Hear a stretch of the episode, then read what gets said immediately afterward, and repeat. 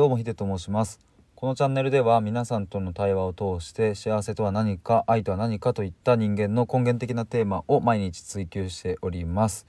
えー、今回は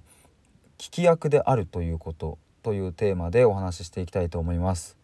うんとこれはですね何か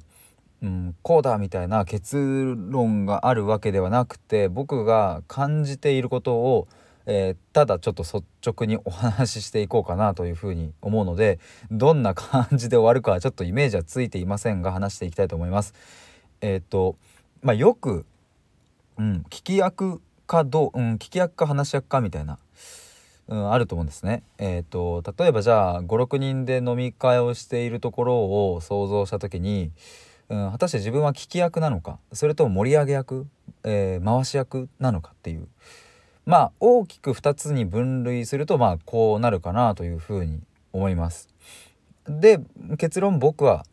もう圧倒的な聞き役になることが今までの人生で非常に多かったというかまあそうなってきた。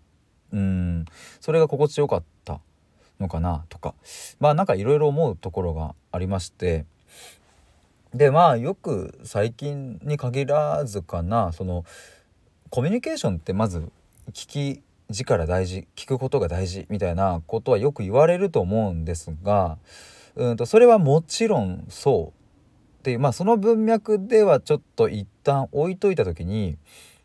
うん、聞き役であるっていうことの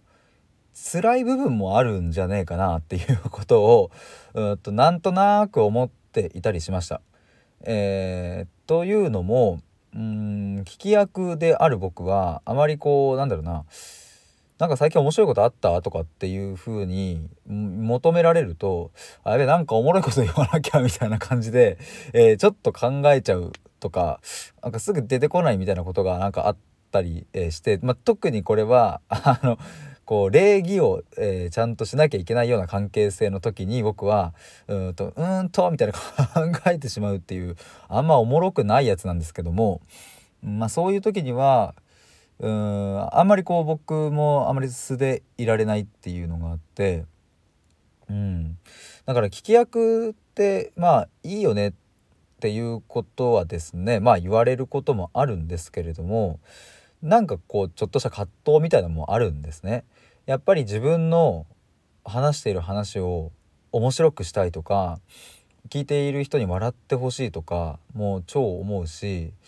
うん僕はやっぱりそうだな過去振り返ってみてもあの高校生の時に漫才やったりとか中学生の時にもなんか舞台で踊ったりとかね音楽発表会で。なんかそんなこともやってて、うん、表現するってことは好きだったりするし笑ってもらえることもすごく幸せだなと思うんですけどもね。まあただことうんコミュニケーション話すっていうことになるとうんと何つうんだろうな苦手とはまた違うんですけれども、まあ、聞き役聞き役にいようっていう風になっていくっていう感じですね。でまあちょっともう少し違う側面からもお話しするとまあ冒頭の聞く力みたいなところに戻ってくるんですけれどもまあうんと聞くことによってただ自分も実は話しているみたいなことに気づく時もあって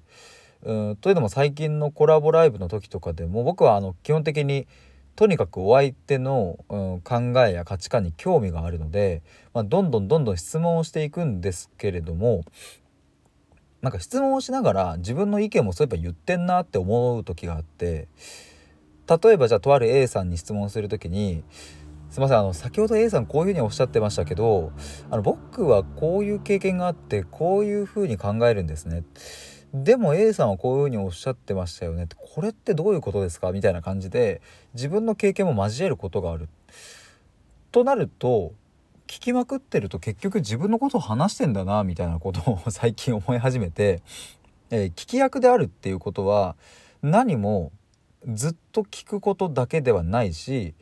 えっ、ー、と本当の意味で聞き役になるっていうのはちゃんと自分の意見を、うん、持つそしてそれをうん、発するっていうこともまあそれも一つあるのかななんていうことを思ったりしました。っていう 結論はあんまりないんですけれども、うん、なんか聞き役聞き役っていうのはねなんか割とこういう言葉であったのでちょっと一回話してみようということで